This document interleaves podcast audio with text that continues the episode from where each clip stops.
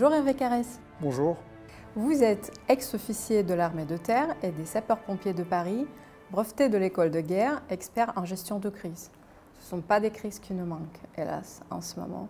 Le Haut-Karabakh, les tensions au Kosovo, les récentes tensions au Kosovo, sans parler de la guerre en Ukraine, et maintenant Israël, Israël et la Palestine.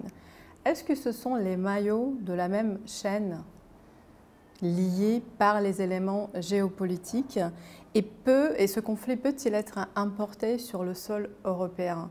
Et puisqu'il y a beaucoup d'informations qui ne sont pas vérifiées, ce sont des informations récentes, j'aimerais bien connaître votre analyse sur ce conflit-là, puisque apparemment on parle beaucoup maintenant des armes utilisées par le Hamas, et apparemment ce sont des armes provenant de l'Ukraine qui étaient destinées euh, être utilisées sur le sol euh, ukrainien en provenance des États-Unis. Plein d'informations, qu'est-ce que vous en pensez? Alors pour l'instant, c'est vraiment très difficile d'avoir euh, des propos, on va dire, confirmés sur le conflit actuellement en Palestine. pourquoi? Puisque bon, il est très récent. Hein. Ensuite, il y a beaucoup de jeux d'acteurs en matière de, de guerre de l'information et de communication qui sont rentrés en jeu. Euh, d'abord les, premiers acteurs, hein, évidemment l'État d'Israël et ensuite le Hamas, puisqu'on est sur une guerre ouverte avec une action militaire mais des effets terroristes sur la population israélienne. Donc il y a une guerre de l'information et une guerre de la communication qui va s'instaurer et qui va accompagner également l'opération israélienne qui, ne saurait, euh, qui saurait se déclencher euh, dans les jours à venir. Ensuite, il y a les acteurs géopolitiques qui sont autour de cette zone-là. Donc des acteurs géopolitiques qui se positionnent en fonction de leurs intérêts, comme dans toute euh, circonstance où il y a des intérêts géopolitiques. Donc, euh, euh, bien sûr, le Hezbollah, le Hezbollah qui, va se positionner ou pas. Et pour l'instant, on peut remarquer qu'il a une position plutôt prudente. Hein. Et historiquement, lors des quatre derniers conflits entre Tzahal et puis le Hamas, le Hezbollah ne s'est pas engagé. Il est resté en dehors. Donc, à suivre. Ensuite, la Syrie, puisque la Syrie a toujours un contentieux territorial avec Israël, notamment sur le plateau du Golan. Euh, et bien sûr, euh, l'Égypte, qui est, également concernée par ce, conflit-là, puisqu'elle a une frontière commune avec la bande de Gaza et que le gouvernement égyptien a tout fait pour éradiquer les frères musulmans, et dont le, Hamas est une émanation des frères musulmans. Et puis le Liban également, qui est, un pays qui est en situation difficile pour différentes raisons, et notamment euh, sur le plan euh, sécuritaire. En interne, il y a une cohabitation acceptée entre l'armée libanaise et puis, euh, et puis le Hezbollah. Alors en interne, pour l'instant, sur le plan sécuritaire en Israël, il y a quand même encore des, des, questions qui peuvent se poser, puisque les opérations de sécurisation ne sont pas terminées. Ensuite, en Cisjordanie, il y a eu des, accrochages en Cisjordanie au début de l'année. Pour l'instant, la Cisjordanie reste relativement calme, mais quid de, l'avenir hein, dans, les, jours qui, arrivent? Et bien sûr, également les Arabes qui ont la citoyenneté israélienne, comment ils vont se positionner? À peu près, c'est un million d'Arabes qui ont la citoyenneté israélienne, comment ils vont se positionner? Donc ça, c'est une vraie question. Ensuite, lorsqu'on élargit le, champ géopolitique hein, à des acteurs mondiaux, on va retrouver bien sûr les États-Unis, dont Israël c'est un allié euh, très proche des États-Unis historiquement, avec un jeu de puissance bien sûr, notamment sur le Moyen-Orient. Et puis euh, il y, avait un projet euh, américain de rassembler, enfin de, de, reconnecter Israël avec l'Arabie saoudite qui de, facto avec les événements a avorté. Ensuite, il y a bien sûr la Russie, qui est un acteur également euh, qui, est, mondial, puisque la Russie est engagée en Syrie. La Russie a une forte communauté euh, russe et russophone en Israël, un million d'habitants environ. Euh, quel, va être son positionnement, sachant qu'actuellement, la Russie, sur le plan diplomatique, d'ailleurs, comme le monde l'a signalé, l'a montré et l'a décrit dans un article il y a quelques jours, ou même hier d'ailleurs, c'est un, des rares pays qui a une position d'équilibre et d'équilibriste entre les différents protagonistes, qui peut pour l'instant parler avec tout le monde. Alors ensuite, concernant le sujet des armes que vous avez évoqué, pour l'instant, il est très tôt pour pouvoir affirmer quoi que ce soit euh, sur les armes et l'origine des armes euh, qui ont été importées euh, sur le sol euh, de Gaza de manière à ce que le Hamas puisse les récupérer. Sachant que le Hamas a une autonomie stratégique et une capacité également à produire des, moyens militaires, comme les roquettes par exemple, hein, grâce à, un appui qui est reconnu hein, de, l'Iran depuis de nombreuses années. Donc la provenance des armes sur le sol actuellement de la Palestine suite aux attaques terroristes dont qu'a subi euh, Israël, c'est très difficile pour l'instant de se prononcer. Alors c'est là où c'est intéressant, parce que justement, il y a une guerre de communication qui se fait à propos de ces armes et une guerre de l'information. Euh, sachant que, euh, évidemment, il y a des armes qui pourraient être de provenance ukrainienne, qui auraient été, je dis bien qui auraient été découvertes par Zahal lors des opérations. Et ensuite, il y a cette guerre de communication qui s'installe par différents canaux. Euh, soit par le canot russe qui va dire ce sont des armes qui viennent justement de l'Ukraine et qui ont fait l'objet de la contrebande via les réseaux mafieux ukrainiens, soit c'est plus compliqué comme explication, ça serait des, armes euh, qui euh, auraient été saisies par la Russie lors de ses opérations en Ukraine et elle les aurait transmises euh, au Hamas par des, par des voies qui restent à déterminer, par exemple par l'Iran ou j'en sais rien. En tous les cas, pour l'instant, on est sur la guerre de communication. Ça fait partie du jeu, de toute façon, des acteurs géopolitiques et voire également de la guerre de l'information. Hein. désinformer, mettre en avant certaines informations pour troubler le jeu géopolitique mondial, hein, qui est un contexte d'affrontement de puissance.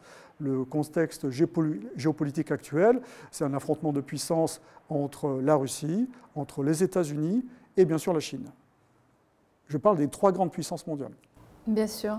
Pour revenir à, l'Ukraine, est-ce que le, contre-offensive est terminé Alors, euh, sur le théâtre terrestre, en Ukraine, il y a différents fronts. Si on, part du nord, il y a la frontière donc commune avec la Russie, où il y a toujours des opérations de harcèlement. Lorsque l'on descend vers la, zone de Kupiansk, il y a une offensive des, forces russes qui a commencé il y a à peu près un mois.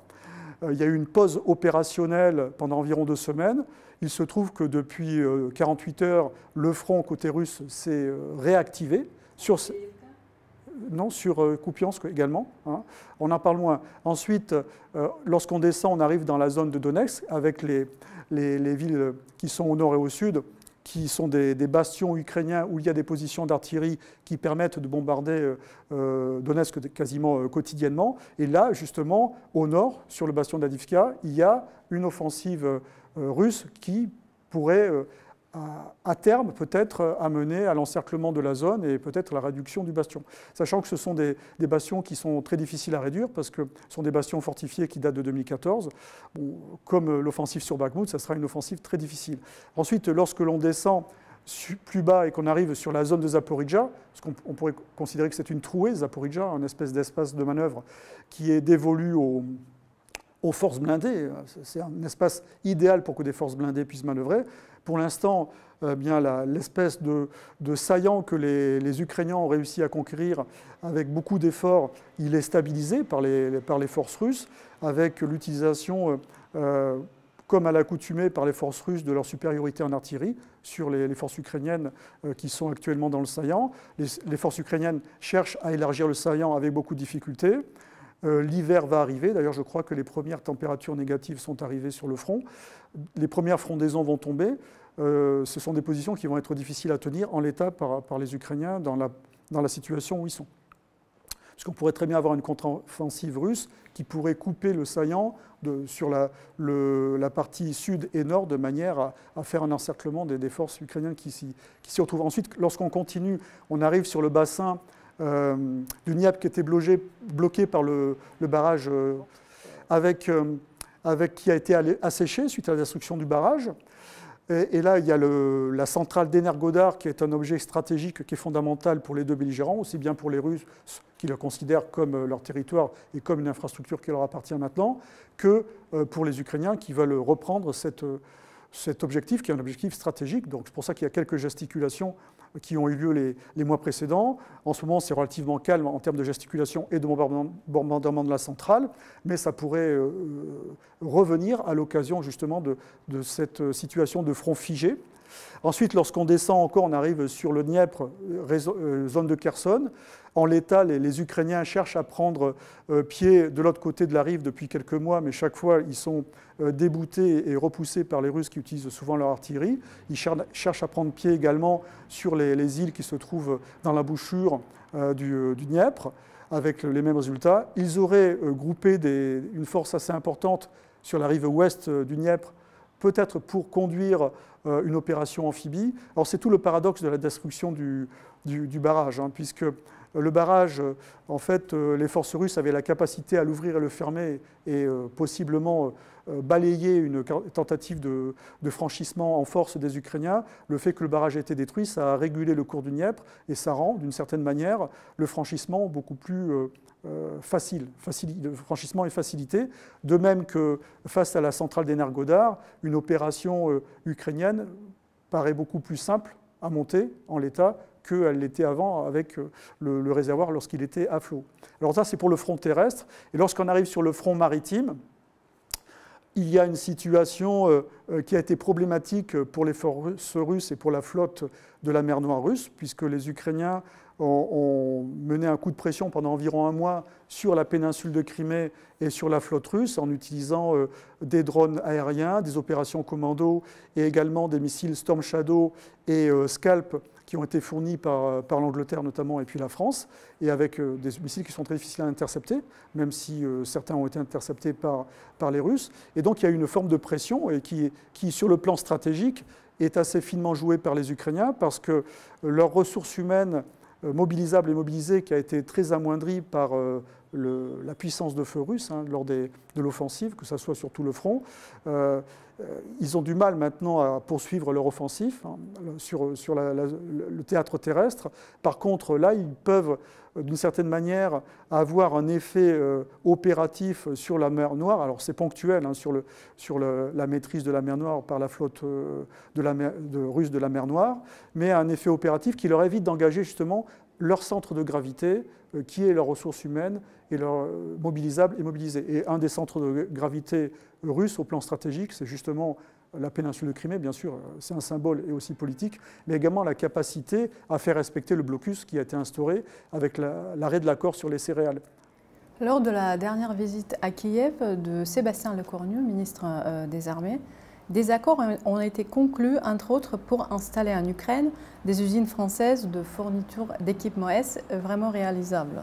Et ça veut dire qu'on part sur le temps long du conflit. Alors, en l'état, euh, bon, de toute façon, l'armée russe procède à des frappes stratégiques sur le, territoire ukrainien, sur tous les objectifs stratégiques que ce soit des objectifs militaires, des objectifs qui sont liés aux installations énergétiques ou des objectifs qui sont liés au complexe militaro-industriel ukrainien, qui était quand même assez euh, important avant la guerre et qui, permet encore de fonctionner de manière sporadique. Euh, tout le problème, c'est d'abord construire les usines en question, ensuite dans l'état actuel, ça voudrait dire être en mesure de les, de les, de les faire fonctionner sans qu'elles soient frappées, puisqu'on est en état de guerre. Hein. Euh, par, des missiles russes, par exemple. Donc ça me paraît assez improbable. C'est un projet, à mon avis, euh, euh, qui est directement un projet post-guerre. Alors je ne connais pas l'issue de la guerre, mais qui est un projet post-guerre. Que sait-on des soldats ukrainiens qui se rendraient aux Russes? Encore une fois, il y a beaucoup d'informations qui ne sont pas vérifiées, mais est-ce qu'on a quelques éléments par rapport à ça Ça circule depuis quelques semaines. Oui, alors c'est vrai que lorsqu'on regarde les réseaux de Telegram, il semblerait, aussi bien ukrainien que russe, il y ait une montée euh, du nombre des, redditions de soldats ukrainiens. Euh, et je parle de redditions groupées, en fait, des unités constituées, soit du niveau groupe ou du niveau de la section. Alors, euh, les Russes ont mis en place des procédures pour faciliter ce type de reddition avec un, un indicatif Volga et puis également euh, donc euh, une fréquence radio, ce qui veut dire qu'il s'adresse euh, à des responsables, des chefs ukrainiens qui ont une radio. C'est-à-dire que c'est au minimum un groupe de combat, 10 hommes, ou une section, voire peut-être une compagnie. Mais globalement, ce que l'on peut voir, c'est plutôt des groupes d'hommes, donc des groupes de, de 10 hommes, et ensuite parfois des sections. Des sections. La typologie des redditions, de ce que l'on peut voir en général, c'est d'après bien sûr les, images que l'on peut glaner sur Telegram, ce sont des brigades, des hommes des brigades territoriales ukrainiennes. Donc ce ne sont pas les unités de manœuvre de l'armée ukrainienne. Ça serait, les brigades territoriales sont souvent les brigades qui viennent occuper les positions après que, les, forces de, manœuvre ukrainiennes les aient conquises, par exemple sur, euh, le saillant de Zaporizhia et de Robotiné. Euh, ce sont des unités d'infanterie légère avec, euh, qui ont été de recrutement local, qui viennent de certains oblasts, notamment des oblasts qui sont souvent à, l'ouest du Dniepr. En ce qui concerne euh, différentes opinions par rapport pas seulement aux racines de cette guerre, mais pourquoi cette guerre a eu lieu, on en a parlé avec Jacques Beau, avec plusieurs d'autres experts. Euh, j'aimerais bien connaître votre opinion sur ce qu'a fait, dit François Martin récemment. plusieurs personnes, quelques écrivains et auteurs de plusieurs ouvrages sur l'Ukraine, notamment, considèrent que ce n'est pas une guerre de territoire. Est-ce que vous êtes d'accord avec ça? Mais ils veulent dire que c'est une guerre de civilisation? Euh, entre autres aussi, civilisation, mais ce n'est pas pour gagner euh, les Russes en Ukraine, ne sont pas pour gagner encore plus de territoire Je pense qu'en fait, il y a eu différentes phases sur le plan stratégique euh, dans cette guerre. on est toujours. Il faut bien comprendre qu'on est vraiment sur un affrontement géopolitique entre les États-Unis et la Russie, qui a eu différents développements. Et, la Russie, alors évidemment, on peut, on peut le discuter, mais le sentiment des dirigeants russes, c'est que l'OTAN, pour eux, est une menace. Hein. Donc euh, en 2008, ils ont déclenché une opération en Géorgie, mais qui était en réponse également à une opération géorgienne, il hein, ne faut pas l'oublier quand même, mais qui est liée justement à cette volonté de l'OTAN de s'étendre, hein, à l'époque du président Saakashvili. Et euh, euh, c'est vrai qu'historiquement, les dirigeants russes ont souvent alerté, alors que ce soit les dirigeants actuels de la Russie, mais même avant, même avant que le président Poutine accède au pouvoir, Hein, euh, ils ont alerté euh, sur euh, cette forme de, menace que constituait pour eux l'élargissement de l'OTAN jusqu'à leurs frontières. Donc le fait est, pour moi, on est sur un affrontement au départ qui est géopolitique avec une forme de, recherche d'un espace neutre autour de, la Russie à certains endroits qui, sont l'héritage de l'ex-étranger proche de, la Russie, de l'ère soviétique. Alors, maintenant, la stratégie, après, elle a évolué. Parce que, elle a évolué parce que, au départ de l'opération militaire spéciale, qui était plutôt, je, souscris à l'avis de Jacques Beau, qui était plutôt euh, une opération euh, euh, militaire qui devait conduire à des négociations et obtenir par la force ce qui n'avait pas été obtenu par les accords, hein, comme notamment les accords sur Minsk, l'obtenir par la force avec la neutralité de, l'Ukraine et bien sûr un statut particulier des oblasts des deux républiques séparatistes. suite à, cet échec, hein, il y a eu un changement de, stratégie qui, a, qui, a, porté en fait sur la construction de, ou la conquête d'un espace territorial qui est considéré par euh, le gouvernement russe comme un, espace historiquement russe ou russophone. Hein. donc on est sur, ce, euh, sur, cette logique stratégique et qui aboutit justement à la, à l'annexion, à la reconnaissance euh, comme étant russe des quatre oblasts qui ont été considérés comme annexés à la fin de l'année 2022. C'était septembre, il me semble. La guerre en Ukraine, ou comme disent les Russes, l'opération spéciale, dure depuis presque 19 mois. Mm. Et euh, j'aimerais bien savoir, mais qui sont les intérêts français dans tout ça? Est-ce qu'on connaît le coût des estimations, le coût global, ce que ça coûte à la France en ce moment Et vous savez très bien qu'aux États-Unis, il y a quand même pas mal d'opinions, notamment le Congrès, qui voudrait peut-être suspendre euh, des aides euh, financières à l'Ukraine. En fait, euh, là, il faut parler des sanctions. En fait. Les sanctions, telles qu'elles ont été imposées à la Russie, 14 000 sanctions de mémoire. Hein, donc 17 apparemment maintenant. 17 000 maintenant, voilà. Donc c'est énorme, en fait. Euh, elles n'ont pas eu l'effet escompté, puisque ça faisait partie également de, de, cette stratégie euh, pour que la, Russie arrête son opération très rapidement en Ukraine. Et c'est d'ailleurs pour cela que le gouvernement ukrainien a été poussé à ne pas négocier jusqu'au mois de mars, globalement, puisque les Occidentaux euh, l'avaient assuré d'abord de leur soutien militaire hein, et ensuite euh, de, l'efficacité des sanctions. Donc, ça, c'est lié aux sanctions, de la manière dont elles ont été découpées. Le, président Biden s'était exprimé là-dessus. Alors je ne vais pas reprendre ces termes exacts, mais il avait dit ces sanctions vont être dures pour l'Europe, mais il faut passer par là. Parce que lorsqu'on regarde étrangement le découpage des sanctions, eh bien, ce sont des sanctions qui, par contre, ne gênent pas du tout les États-Unis sur le plan économique, que ce soit sur les, engrais, puisque la Russie est un, des premiers, voire le premier producteur d'engrais euh, chimiques au monde, et l'agriculture des États-Unis a besoin de ces engrais, et ensuite, notamment sur l'uranium euh, russe, qui est un minerai qui est important pour le fonctionnement des centrales des États-Unis. Donc globalement, les sanctions ont été taillées pour faire mal à la Russie, mais pas pour, en évitant évidemment des effets collatéraux, collatéraux sur les États-Unis, mais pas par contre sur les pays européens. Euh, si on regarde euh, de manière plus précise euh, les intérêts de la France, on va prendre en considération la situation des entreprises françaises en Russie, celles qui ont décidé de se, désengager pardon, et celles qui sont restées. Celles qui ont décidé de se désengager, il y a au premier chef Renault. Renault, de mémoire, c'était 3 milliards, 3 milliards, pardon, 3 milliards d'euros d'actifs sur le, le sol russe, donc des usines, ainsi de suite. C'était son premier marché à l'exportation. Elle s'est désengagée, hein, puisqu'il y a des capitaux euh, euh, étatiques dans l'entreprise Renault, donc elle s'est désengagée. Mais euh, quel est l'effet sur, la conduite de la guerre par la Russie? Aucun. Évidemment, ça a peut-être un peu gêné au départ l'accès des Russes à peut-être des voitures pendant à peu près six mois, des voitures bien forcément qui étaient celles construites par ces usines, mais maintenant ces usines ont été reprises par des repreneurs, je pense d'ailleurs que ce sont des repreneurs chinois. Et puis euh, tout ce marché, qui est le premier marché d'export de, Renault, il a, échappé. Si vous voulez, euh, c'est une euh, décision qui, qui montre une posture, mais sur le plan opérationnel, en fait, elle n'a pas d'effet. Alors maintenant, si on regarde les entreprises qui sont privées, les entreprises françaises qui sont privées, les entreprises françaises qui sont privées, notamment de mémoire le groupe Auchan, par exemple, le roi Merlin sont toujours présents en Russie. Je me trompe ou pas? Non, c'est ça, voilà, c'est ça. Et, euh, parce que parfois j'ai trop de mémoire. et, ensuite, euh, le groupe Total qui a énormément de, projets, notamment euh, sur l'Arctique, pour, l'exploitation du gaz qui se trouve dans l'Arctique, a, tout de suite signifié que pour lui c'était stratégique.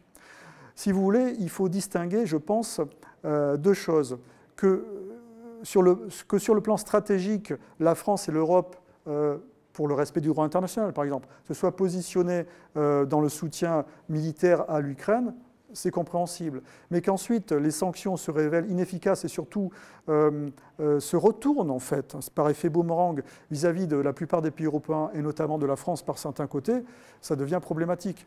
Et c'est pour cela que sur le plan géopolitique, je pense qu'il y a une nation qui est assez intéressante à suivre, c'est la Turquie, alors, je ne suis pas un, fan de M. Erdogan, mais la Turquie, on voit très bien comment elle arrive à jouer par rapport à ses intérêts sur un théâtre, théâtre quand même qui est assez complexe, quand on voit de la manière dont elle est engagée, par exemple, en Azerbaïdjan, de la manière dont elle est engagée en Syrie, de la manière euh, dont elle va peut-être se positionner vis-à-vis d'Israël, puisque Israël est un de ses alliés euh, historiques hein, dans, la, zone, et comment elle arrive, et c'est un membre de l'OTAN, la première armée de l'OTAN, euh, comment elle arrive à se positionner assez intelligemment et assez finement tout en étant un partenaire de la Russie avec le Turkish Stream, hein, donc euh, le gazoduc, comment elle arrive à se positionner intelligemment en fonction de ses intérêts. Parce qu'une bonne géopolitique, euh, comme une bonne stratégie, euh, ça ne peut se faire qu'à partir de ses intérêts, de ses intérêts nationaux lorsqu'ils sont bien compris. Après, on peut bien sûr habiller cette stratégie avec de la communication et des valeurs, mais tant que l'on est en dehors des intérêts, c'est problématique parce que ça peut amener des, euh, des, situations qui vont être, euh, on va dire, pernicieuses pour l'État qui n'aura pas continué, qui n'aura pas poursuivi une stratégie, une géopolitique en fonction de ses intérêts. Prenons l'état des, protagonistes actuellement sur le front ukrainien. La stratégie euh, russe, elle est compréhensible. La stratégie des Ukrainiens, elle est compréhensible. La stratégie des États-Unis, elle est compréhensible. La stratégie des, des Européens, en termes d'intérêt, elle est difficilement compréhensible. D'ailleurs, vous verrez que rarement, d'ailleurs, euh, euh, cette notion d'intérêt est mise en avant. Euh, souvent, on parle de valeur, hein, de valeur. De la solidarité, de la souveraineté. Alors, c'est pareil, les, valeurs, c'est des, Je ne vais pas discuter sur les valeurs hein, telles qu'elles sont présentées, mais on voit qu'on est sur le double standard. Parce que lorsqu'on commence, comme en juillet 2022, à aller en Azerbaïdjan pour avoir des contrats de gaz avec l'Azerbaïdjan, sachant que c'est quand même une dictature, l'Azerbaïdjan, cette notion de valeur, vous voyez, c'est le problème des doubles standards. Et c'est cette incohérence souvent euh, qui est reprochée aux, Occidentaux, au plan international, de mettre en avant ces valeurs et en fait d'agir en fonction de leurs intérêts masqués. Hein. Mais en l'occurrence, pour ce qui concerne euh, ce conflit euh, européen en Ukraine, il est clair que sur le plan des, intérêts de l'Europe et des intérêts de la France, pour l'instant, ce n'est pas très clair. Ça n'a jamais été développé. D'ailleurs, vous remarquerez que souvent, ce sont des sujets qui ne sont pas abordés. Oui, exactement. Par rapport aux intérêts de certaines entreprises, il y a pas mal d'entreprises françaises peut-être pas, mais américaines et autres hollandaises qui changent de nom, qui s'adaptent par rapport aux droits et aux sanctions, qui voulaient absolument pas. Au début, ils ont dit qu'elle allait euh, quitter euh, le marché russe, mais finalement, on s'aperçoit 18 euh, mois plus tard que c'était exactement la communication pour, pour se montrer toujours mieux mais euh, quand même préserver ses intérêts, ça a resté pour plusieurs euh, mondiales. Regardez l'exemple du gaz azerbaïdjanais, donc, qui va être exporté euh, par le, gazoduc, ça arrive en Italie. on sait que l'Azerbaïdjan ne produit pas assez de gaz pour répondre à la demande européenne. Cela veut dire que le gaz azerbaïdjanais qui va être vendu aux Européens, il est fort probable que ce soit du gaz russe, qui va être vendu à l'Azerbaïdjan et revendu aux Européens. Vous voyez toute l'hypocrisie et, euh, de, ces sanctions. Et bien sûr, qui va être revendu à un prix qui est bien sûr supérieur à celui qui était vendu par la Russie d'après des contrats de longue durée. Hein cette problématique, cette géopolitique du gaz en Europe centrale, entre la Russie et, l'Europe, c'est quand même euh, un vieux sujet. Parce que pendant la guerre froide, les gazoducs qui traversent la Pologne et qui traversent l'Ukraine fonctionnaient. Ils ont toujours fonctionné, même au pire moment de la guerre froide. Et euh, ça a été problématique pour les Allemands. Donc on arrive sur la géopolitique allemande qui s'est construite à partir des intérêts allemands à l'époque du chancelier Schröder. Euh, le chancelier Schröder a voulu que l'Allemagne devienne un hub gazier de manière à pouvoir redistribuer après euh, aux autres pays européens et bien sûr avoir un gaz à plus bas prix euh, que celui qui passait avec bien sûr des commissions par les, pays par lesquels il passait. Et c'est d'où le projet du gazoduc Nord Stream 1 et ensuite celui du gazoduc Nord Stream 2 qui, qui maintenant ne fonctionne plus euh, alors apparemment, j'ai une information selon laquelle le Nord Stream 1 serait partiellement euh, euh, endommagé et qu'il y aurait encore un des deux gazoducs qui pourrait fonctionner. Est-ce qu'on saura d'ailleurs, puisque vous parlez du Nord Stream, est-ce qu'on saura la vérité officielle, officiellement, un jour? Ah, la vérité, la vérité. La, vérité, je pense que dans l'avenir immédiat ou proche, on ne le saura pas. mais bon, les historiens euh, se pencheront forcément, euh, contemporains se pencheront forcément sur cet événement majeur quand même de la géopolitique européenne. Maintenant, je, m'en remets en fait à l'analyse d'Alain Juillet. Alain Juillet, qui est un spécialiste du renseignement, et je trouve qu'il est toujours très très pertinent, qui prend du recul et de la hauteur. Euh, quand on regarde en termes d'intérêt à qui profite le sabotage des gazoducs Nord Stream 1 et Nord Stream 2, ça profite avant tout aux États-Unis. Hein, sur le plan économique, alors je n'ai pas dit que c'était les États-Unis, je dis euh, que sur le plan économique, ça profite aux États-Unis, voire peut-être à d'autres pays européens qui ont un marché gazier avec les pays européens, comme par exemple la Norvège. Maintenant, euh, il y a différentes euh, théories qui ont, été mises à jour hein, par notamment le journaliste américain Seymour, Hersh, et qui sa théorie est assez intéressante, bien sûr, elle est difficile à prouver puisque les, sources euh, par lesquelles il y a eu ces informations, euh, il ne veut pas les divulguer, euh, comme on imagine, on imagine bien les raisons qui, qui, le mènent à garder le silence dessus. En tout cas, sa théorie du sabotage est très cohérente. Ensuite, la théorie qui a suivi pour un peu détruire cette théorie du sabotage avec le bateau loué par les, par les services ukrainiens, un petit bateau, un petit voilier, euh, paraît beaucoup plus difficile à mettre en œuvre, pour la simple et bonne raison que en fait, c'est une zone qui est très très surveillée, avec de nombreux capteurs euh, qui sont sous l'eau pour justement surveiller le passage des, bâtiments russes qui se trouvent dans la Baltique, notamment les, sous-marins nucléaires. Donc c'est une zone qui est très surveillée par, l'OTAN et notamment par l'Allemagne. Et moi je suis assez alors c'est difficile d'avoir des assurances, mais euh, je suis convaincu que les Allemands euh, savent hein, euh, qui a fait ça, hein, quels sont les pays qui sont impliqués, parce que très clairement, c'est une atteinte aux intérêts stratégiques de l'Allemagne, hein, puisque le, miracle allemand, le miracle allemand piloté par Gerhard Schröder, qui a été suivi par Angela Merkel, ce miracle économique allemand, il, vient de cette capacité à avoir accès au gaz russe à bas prix, en fait. Donc maintenant, ils sont en grande difficulté. Euh, je ne sais pas comment ils vont réussir à se repositionner sur le plan économique, mais c'est très problématique pour eux. Mais euh, les Français aussi avaient des intérêts euh, sur, les gazoducs Nord Stream. Oui, 10% de mémoire d'investissement de, NJ hein, dans ce, dans ce dispositif-là. Donc, un sujet euh, c'est un sujet presque extraordinaire, ce sabotage euh, euh, des, deux gazoducs, avec des annonces quand même qui avaient été faites côté américain, et puis certaines fuites, notamment des Polonais, qui se sont exprimées peut-être un petit peu rapidement dessus. Donc une opération complexe qui demande beaucoup de moyens, et puis la capacité à avoir accès à cette zone-là de manière, on va dire, discrète. Vous avez parlé de Gérard Schroeder, justement, je, je rappelle, c'était en 2002 euh, quand Vladimir Poutine a rencontré euh, Jacques Chirac. Et euh, notamment il avait une rencontre avec Gérard Schroeder. Il y avait cette trinité qui, en fait, c'était le début de la fin en quelque sorte. C'était lune de miel entre la Russie, l'Allemagne et la France. Et en même temps, après ça, quelques années plus tard, euh, les, relations entre l'Europe et la Russie ont été vraiment détériorées. Bah en fait, la stratégie de Gérard Schröder pour remettre euh, l'Allemagne euh, en situation de leader en Europe, elle reposait sur trois axes. Un, le gaz russe. Deux, l'OTAN, éviter d'avoir trop de dépenses militaires en faisant, reposer la défense allemande sur l'OTAN. Et trois, le marché chinois. Hein, le marché chinois avec euh, ce marché des, machines à outils où, l'industrie allemande est très performante. C'est ça le, miracle géopolitique et économique allemand euh, qui a été euh, instauré par Gérard Schröder. Alors, à cette époque-là, on a tendance à l'oublier, le déficit allemand était supérieur à celui de la France.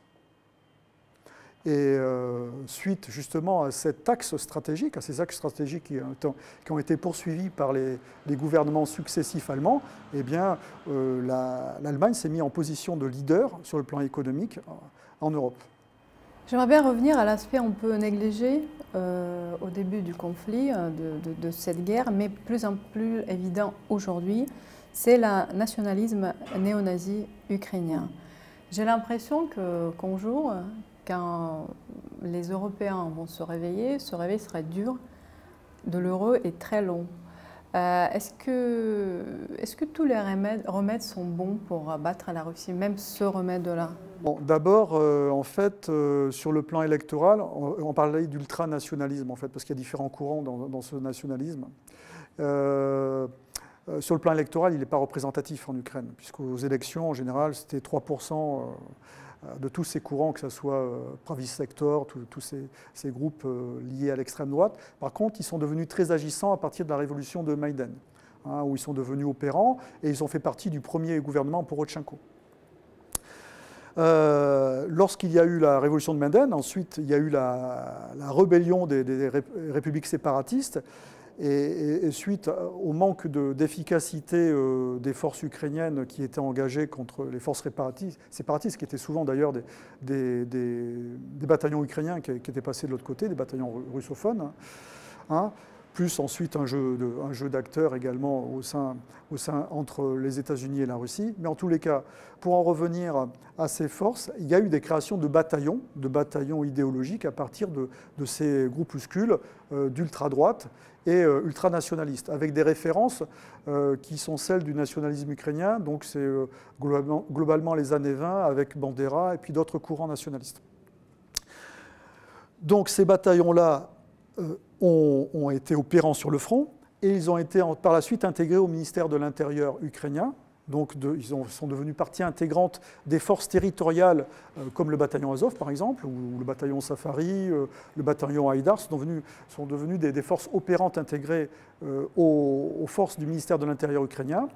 Et elles continuent à agir actuellement sur le front. le bataillon Azov, par exemple, qui est le plus connu, continue à agir sur le front. Alors, tout ça, globalement, c'est su. D'ailleurs, même en 2016, le Congrès américain avait déclaré euh, le mouvement Azov comme mouvement euh, terroriste. Alors ça, ça a été oublié. Hein. Donc, Je pense que ça a été retiré du Wikipédia. Ah, ça a été retiré il y a plusieurs. C'était un vrai sujet pour un vrai, il y a une eu, vraie conférence. Il y a eu différents reportages aussi qui ont été faits, comme euh, euh, Les masques de la Révolution, il me semble, de, de Paul Moreira. Je crois que c'est le journaliste Paul Moreira de, de Canal, qui avait fait un, reportage qui est difficilement également, euh, suite au Maïden, qui est difficilement maintenant visionnable, qui, enfin, il montrait la problématique, en fait, de, de, ces courants d'ultra-droite qui étaient présents au sein de, de l'Ukraine. Et puis également, euh, il avait fait donc, euh, dans son reportage euh, un passage justement sur l'affaire de la maison des syndicats le 2 mai 2014 à Odessa avec les gens qui s'étaient retrouvés piégés dans la maison des syndicats. Ils ont été brûlés. Qui ont été brûlés, qui ont été brûlés, donc 48 morts, et ensuite sans qu'il y ait d'ailleurs d'enquête derrière. Donc c'est une problématique parce qu'en en fait, ils ne sont pas représentatifs au plan électoral, mais ils sont souvent à des postes clés de l'appareil sécuritaire, en fait. Hein. Euh, ukrainien, alors, euh, oui, de l'appareil gouvernemental.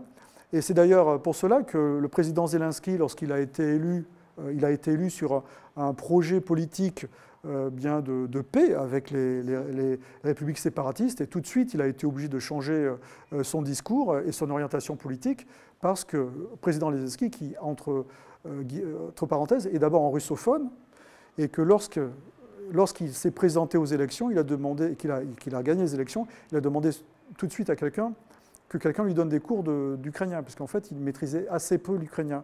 C'était un, russophone.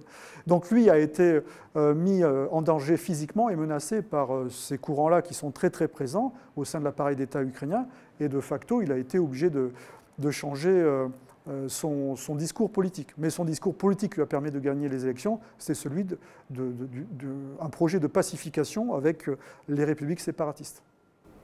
Le chroniqueur de Washington Post, David Ignatius, après euh, sa visite à Kiev, écrit que les Ukrainiens sont désormais prêts à parler plus ouvertement des moyens de mettre fin à la guerre. Si l'Ukraine se demande sérieusement si elle peut survivre à un combat qui pourrait prendre de nombreuses années, alors elle doit réfléchir à un moyen de geler ce conflit. Est-ce que c'est ça le scénario des États-Unis? Force peut-être, puisque les États-Unis en ce moment sont en train de perdre leur suprématie. Et finalement, est-ce qu'ils vont petit à petit On n'en est pas encore là. Hein. Petit à petit, petit à petit. Est-ce qu'ils vont arriver à la table des négociations avec les Russes? Alors, il y a eu une phase de négociation qui aurait pu aboutir, deux phases. Bon, la, première en février avec, euh, ça c'est pareil, ça a été oublié, l'assassinat d'un des négociateurs ukrainiens qui d'abord a été considéré comme un traître et ensuite comme un héros. Donc, euh, bon, je ne suis pas rentré dans, la complexité de, cette affaire-là. Ensuite, il y a les, négociations qui avaient été ouvertes en, mars et où euh, de facto, on était presque arrivé à un accord. Il y a eu l'intervention de Boris Johnson et puis, bien sûr, le drame de Boucha qui, qui a permis, enfin, qui a provoqué l'arrêt des négociations, mais ensuite il y a eu également d'autres négociations un peu plus tard qui auraient pu également euh, euh, aboutir. Euh, à ce moment-là, sur le plan militaire, il y avait entre guillemets un match nul. C'est que les forces russes avaient avancé jusqu'à Nikolaïev et les forces ukrainiennes avaient eu une victoire tactique autour de Kiev, puisque notamment avec la bataille d'Ostomel et ensuite en, empêchant les forces russes de terminer l'encerclement de, Kiev. Et donc il y avait eu ce retrait justement des Russes pour, pour changer de, format, puisque l'épée de Damoclès de départ de l'opération militaire spéciale, c'est en fait, euh, le les faibles effectifs. Hein. au maximum 150 000 hommes. Donc c'était problématique. Ou ça fonctionnait tout de suite avec le coup de pression qui fonctionnait, ou ça ne fonctionnait pas. De toute façon, ils étaient obligés de, se retirer. Du moins euh, au nord, là où ils avaient eu le plus de difficultés. Donc à ce moment-là, il y avait en fait, euh, euh, je pense, des possibilités de négociation, parce que même sur le plan des frappes euh, stratégiques russes, de l'aviation russe et des missiles russes, il n'y avait pas eu énormément de frappes. Vous voyez? Maintenant, on est passé sur une phase qui est différente. il y a eu une montée en puissance des frappes stratégiques russes, ce qui fait que euh, si vous voulez, euh, il y, a un clivage qui s'est créé, euh, qui, n'existait peut-être pas déjà en, mars, vous voyez ce que je veux dire, entre les deux nations. Hein. et, ça va être difficile de retrouver peut-être un schéma de négociation en l'état avec euh, ben, tout simplement tous les drames qui se sont passés, tous les soldats qui sont morts, tous les civils qui sont morts, de part et d'autre, hein, puisqu'on parle souvent des, bombardements qui ont lieu sur l'Ukraine, mais on oublie souvent de citer les bombardements qui ont lieu sur Donetsk, ainsi de suite. Donc euh, la, guerre, a duré et ça sera difficile euh, d'aller vers une négociation simple comme celle qui, qui, aurait pu être faite euh, à partir de mars. Maintenant, quelles sont les, possibilités de sortie du, conflit? Eh bien, euh, soit il y a une négociation de paix, donc il faudrait trouver un accord, hein, un échange qui soit, qui soit considéré comme équitable par les deux, je dis bien les deux belligérants directs, hein, puisque il y a quand même deux, deux, nations qui, qui, qui, ont engagé des soldats hein, dans, cette affaire-là.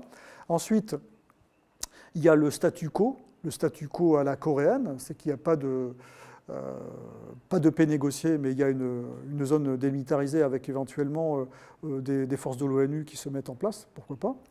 Ensuite, il y a le, conflit, larvé, ce qui existait depuis 2014 entre les républiques séparatistes et, l'État ukrainien. Donc, je pense que ce n'est pas dans l'intérêt des deux belligérants que ce soit ni l'Ukraine ni la Russie. Et puis ensuite, bien sûr, il y a la solution, euh, entre guillemets, euh, de l'épuisement des, deux belligérants, en fait. Hein. C'est que tout simplement, euh, il y a les belligérants qui sont épuisés sur le plan économique ou sur le plan des ressources humaines. pour l'instant, il y a un, des belligérants qui est en situation de guerre totale, c'est l'Ukraine, mais ce n'est pas le cas de la Russie, puisqu'elle a tout son, tout son espace stratégique. Et après, il y a la victoire d'un des belligérants, bien sûr. C'est qu'un des belligérants atteint tout ou partie de ses objectifs. C'est-à-dire que, par exemple, la Russie considère qu'elle a récupérer les territoires qu'elle a annexés, qu'elle considère que maintenant que ce sont ses territoires, et que les Ukrainiens ont récupéré tout ou partie du territoire qu'ils considèrent comme ukrainien. Sachant que l'ambition des Ukrainiens, en l'état des forces, est, comment dire, est très, est très haute. Elle est très haute, puisqu'ils veulent retrouver leur frontière de 91. Vous imaginez euh, tout ce qui s'est passé depuis 2014 hein, entre les populations du Donbass, euh, les forces ukrainiennes qui étaient de l'autre côté du front, euh, le, sentiment également, la Crimée, le sentiment de la Crimée, des gens qui, sont en Crimée. Hein. Euh, donc, c'est en l'état des forces, ça me paraît quasi improbable. Et ensuite, il y aura des, il y aura, si jamais ça arrivait, il y aurait un sujet qui serait lié aux populations qui habitent dans ces zones-là.